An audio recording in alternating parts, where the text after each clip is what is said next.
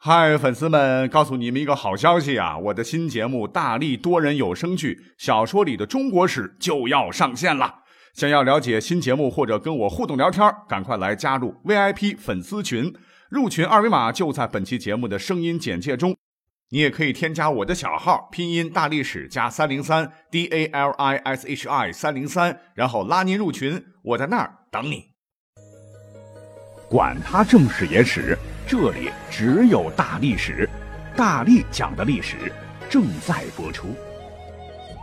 节目一开始呢，还是要感谢各位热心听友啊，来给我投票啊，在喜马拉雅的那个主播评选上，再次是诚恳的感谢大家哈，继续投票，爱老虎油。好，开始我们今天的节目哈，我们这期节目呢很有意思啊，可以叫做老瓶装新酒。老瓶是啥呢？啊，就是帝王。新酒又是啥呢？我们今天呢？不讲王朝更迭，不讲帝王之术，而是换个角度来讲讲他们的骄奢淫逸的生活。那我个人平时啊，呃，比较喜欢养猫，我养了两只，啊，也有听友们比较喜欢养狗的，啊，也有养鸟的、养龟的、养鱼的等等。反正嘛，这个宠物是各式各样。帝王，你别看是一国之主啊，身子骨可金贵，可是澡堂子里边脱掉衣服，啊，跟我们不是一样吗？所以呢，他们也有七情六欲啊，他们也有特别喜欢养宠物的主。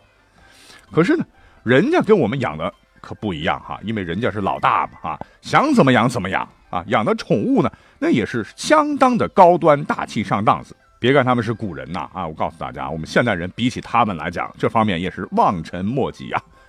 我们首先要讲到的一个典故啊，各位可能比较熟悉啊，叫卫懿公好鹤，我们就简单来讲讲啊，做个开场。那么话说呢，在春秋时期的魏国呢，当时个国君叫卫懿公，很垃圾，终日只知道吃喝玩乐，而且还非常好色。他呢还有一个特别土豪的嗜好，就是爱养仙鹤。哎呀，这个仙鹤养的都有毛病了啊，硬是把好好的豪华的皇宫啊变成了专业的养殖场。只要看着成群的白鹤盘旋在皇宫上空，哎，他就会开心的是手舞足蹈，对鹤啊高歌一曲。那满朝的优秀的忠臣良将，他不用，竟然把喜欢的仙鹤封为了大夫和将军，让这群鹤呢享受着比士大夫还要优厚的待遇。那每次呢，他出巡的时候呢，也会将鹤带在身边，甚至怕他们飞得太久会累，还会让他们跟自个儿一同坐轿子。哎，这个卫懿公啊，也是很聪明的人，还发明了在历史上。闻所未闻的一个税种，那就是鹤税。哎，我养鹤，你们得掏钱，惹得老百姓是个个怨声载道。那么话说，在公元前六百六十年十二月，大事不好了啊！在周朝的西部的蛮族敌人部落啊，攻打小魏国。这时候呢，人心尽失啊，魏国上上下下没有人肯为国君卖命了。说你这个卫懿公啊，吃喝玩乐不顾底下人死活，畜生的待遇都比人好。那你就让你的这个仙鹤将军们帮你去打仗吧。那要说这个卫懿公啊，昏庸是昏庸啊，也是有点血性啊，就亲自带着这个王旗的战车，然后率着一部分的士兵去迎击敌人的军队。结果啊，在迎泽这个地方呢，兵败被杀。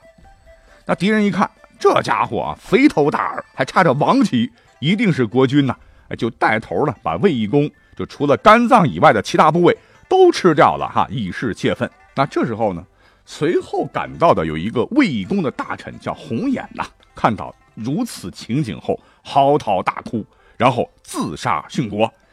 当时呢，这个齐国的君主是齐桓公啊，有感于红眼的忠烈，就派兵把敌人打败，帮助魏国得以复国。不过由此呢，魏公也成为了历史上唯一一个被记载下来啊被吃掉的国君。哎，所以你看。养宠物搁在民间老百姓这儿那是小事儿啊，但是对于国君来说，可能会关系到整个国家的兴衰。那么后头在南北朝时期的北齐啊，话说呢，有位后主啊，叫做高纬，那历史上也是有名的大昏君呢，在位期间就没干啥人事儿啊。比方说，他对人呢是大肆封官呐，一点哈数都没有啊，连奴婢、太监、昌优等人，只要他喜欢。通通被封官进爵，啊，搞得当时全天下达到可以开府这个等级的官员就一千多人。哎，你想想啊，在别的朝代，顶多能开府的就那么几个，也就是说啊，功劳很大啊，可以有自个儿的办公地点，可以有自个儿的一套行政班子。哎，到他这儿可好了啊，一千多人啊，导致仪同官职是难以计数。那这个高纬呢，还不过瘾啊，竟然是学起了卫懿公啊，把整个皇宫中啊自个儿养的许多的宠物，什么狗啊、马啊、鹰啊、鸡啊，全都封成了仪同、郡官、开府等大官。那更离谱的是，还让他们是穿上特制的官服，为他们建造官邸，然后安排太监宫女啊带着他们来上朝，啊来上朝，就是在金銮宝殿。和满朝文武大臣一起上朝议事。哎，说到这儿，更可气的是，他是皇帝吗？啊，文武百官都得跪着，可宠物大臣们那不需要啊，因为他们也不会啊。你想，文武百官给皇帝跪着，那就相当于还要给宠物们下跪。呀，这可是把大伙气坏了哈。那宠物们那不管，是翻身农奴把歌唱，也就成为了人类历史上头一遭。动物们竟然成了统治阶级的一员，是堂而皇之的参与到了人类的国际民生大政方针的制定和实施中。哎呀，所以怎么说呢？说北齐历史上名声不太好啊，被称为禽兽王朝。哎，我觉得这个后主高纬啊，绝对是功不可没。啊，这个高纬历史上啊，不光能作，还残害忠良啊。那我们大伙儿都比较喜欢的哈，美男子之一的兰陵王高长恭，以及北齐一代名将。胡律光啊，都是被他杀的。那外加这小子终日纵情声色，荒废朝政啊，最终是导致了亡国。哎，我倒觉得这是人民之福啊。那后头呢，还有些个皇帝，那玩宠物玩的呢，也是相当的任性。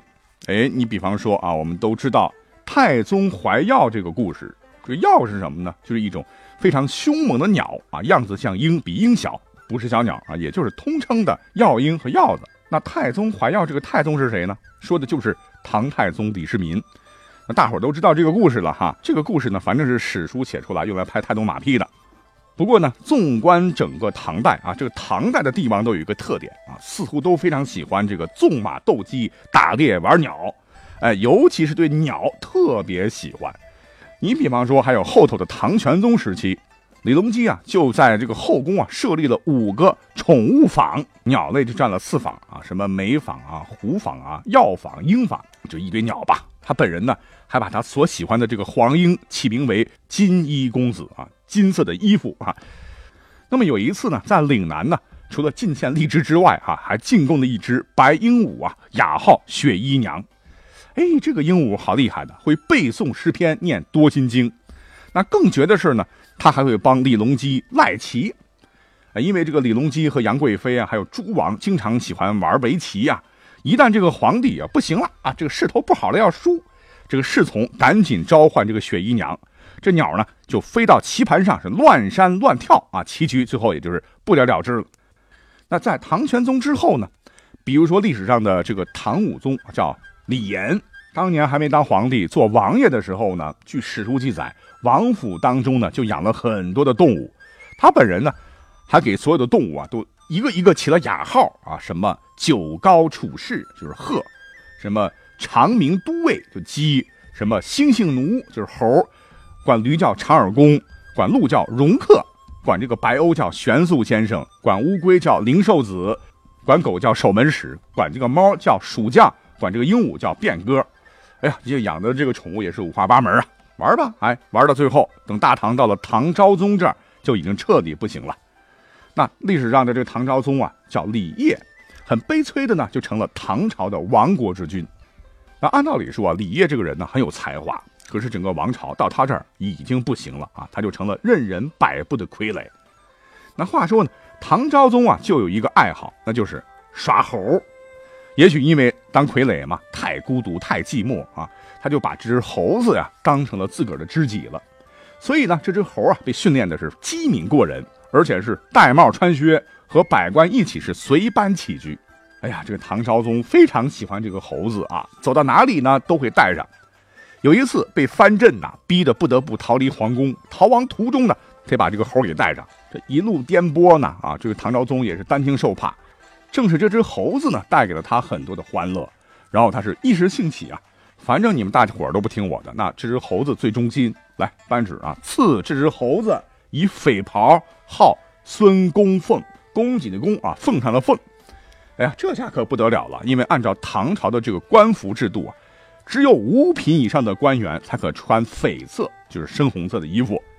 也就是说，这只猴子的品级至少五品。当时呢，有很多的五品以下的官员们很不服气啊，我们混了一辈子了哈，结果还不如一只猴子。就去找这个唐昭宗理论，这个唐昭宗呢只是笑笑，呵呵，众爱卿啊，这只猴子呢是个忠臣呐，而你们可就不一定喽。后来我们都知道，有一个大军阀叫朱温呐，最后是弑杀了唐昭宗，自立为帝。那先前呢，昭宗朝的这个旧臣呢都没有气节哈，转而跪拜在朱温脚下。等到这个孙公凤啊被带上殿的时候，这个朱温觉得挺好玩的啊，就当场表示。哎，继续让这个猴子穿戴这个绯红的官袍，不料啊，这个孙公凤非常通人性啊，不领情，竟然当场扯掉官服和官帽，奋不顾身地扑向了朱温，要抓他。这个朱温是恼羞成怒啊，就把这个孙公凤处死了。那么话说在现场呢，这个时候有位大臣突然想起了刚才唐昭宗说的这句话啊，不禁是面有愧色，但是慑于当时朱温的淫威呢，不敢造次。哎，由此可见，这个孙公凤啊，虽然是一个猴子啊，有人也会骂他畜生吧，但他比人类更有气节呀。那这只小动物呢，也是唐昭宗朝五品以上官员中唯一一个因为当面反抗弑君篡唐的朱温而丢掉了性命的生物哈。所以有人说啊，有的时候人啊不如动物。哎，想想这个故事，好像真的是这么回事呀。好，我们说到了这个孙公凤，那其实呢，还有一只宠物也是特别忠心的。被记载在了史书上，而且啊，刚才讲到的这些个宠物，比起这头来，简直是小嘎嘎一点点。因为这头宠物啊，就是大象。谁养的呢？是元代的末代的皇帝元顺帝，唤作妥焕天母儿啊，他养的这个宠物。经过训练之后呢，这头大象可以在君臣宴乐时啊，像模像样的跪拜起舞。这个元顺帝非常喜欢这个宠物啊。可是等到元王之后呢，这头大象就被朱元璋给俘虏了哈，是运至了南京。啊，早就听说啊，这个大象能表演啊，那我老朱也试试好了。哎，这个朱元璋呢，就招来臣下，专门让元朝皇帝的大象现场跳舞。可我们都知道哈，大象的智商其实非常高的，记忆力也非常的久啊。他知道这个主人不是朱元璋啊，当场啊就任凭驯象师怎么引导，那这头大象就是不下跪，就是不动弹。什么铁钩子、棒子打、棒子敲，浑身流血，那也是铁骨铮铮，拒不给朱元璋好脸。这一下子当着这个大臣的面，这可折了老朱的面子了哈。朱元璋就一气之下，就下令把元顺帝的这个宠物给杀了。不过后头呢，也许是觉得这头大象啊确实比人忠诚，朱元璋马上又让人做了两块木头做的牌子，一书为“威不如将”，一书为“素不如相”。这个肃啊，指的是谁呢？就是当时元朝降臣威肃啊，他就把这个牌子挂在了这个威肃的双肩上啊。换言之，就是告诉他，你的气节竟然比不过一只动物啊。嗯，看来朱元璋这个人呢，还是是个明白人哈，知道忠奸气节。可是这个老朱的这个子孙们再往后走，那就一个不如一个了哈。那我们都知道，明朝的皇帝们好的不多啊，什么修仙的修仙呐，吃红丸的吃红丸，当木匠的当木匠啊，非常的任性。那其中有一位皇帝叫嘉靖皇帝朱厚熜，历史上也是非常有争议的人物，啊，有人说呢，明亡于嘉靖有很大的关系啊，也有人说他是大智若愚的一个好皇帝。总之，今天我们就不讨论了，我们只是说一说他玩这个宠物，那绝对是个奇葩。根据《明史》记载，他最喜欢的宠物就是猫啊，其中有两只非常漂亮，一只叫雪梅，一只叫狮猫。反正吧，他除了修仙之外呢，经常和猫一起逗玩啊，竟然二十多年不上朝。那么话说呢，这个嘉靖皇帝啊，曾经啊是以非常高贵的帝王之礼来为一只心爱的猫举行过册封仪式啊，竟然敕封了一只猫为囚龙。那我们都知道，猫的寿命不像人类那么长嘛。结果呢，囚龙死了之后，他悲痛的是几天几夜都没有吃下饭。哎呀，伤心之情啊，不行啊，不能宣泄出来。这个嘉靖皇帝干脆就下得到谕旨，要用规格极高的待遇把这个爱猫呢埋葬在万岁山上。可是呢，这个嘉靖皇帝还是觉得欠一点又是昭告天下，要召集天下人呢来给他这个爱猫写祭文，啊，由他来亲自挑选，要求是祭文写的文笔一定要好啊，感情一定要多么难过啊，多么难过，要多么伤心有多么伤心。结果呢，这次在全国海选皇帝宠物的祭文比赛中，最终呢有一个叫做元神的学者，祭文写的是如丧考妣啊，比死了自己的爹和娘还要难过。最后这个文章被选上了啊，嘉定皇帝立马给他升了官。紧接着啊，他又在民间挑选了很多能工巧匠来为爱猫打造豪华墓碑，刻上了铭文，然后给猫做法事恩天，这事儿呢才算完。哎，所以你看啊，虽然我说我喜欢猫，的，比起这个皇帝来呢差太多了啊。好啊，我们这个故事就一趟子啊讲到了明朝。哎，我看我们这期节目就说到这里吧。那感谢大家的收听，我们下期再会。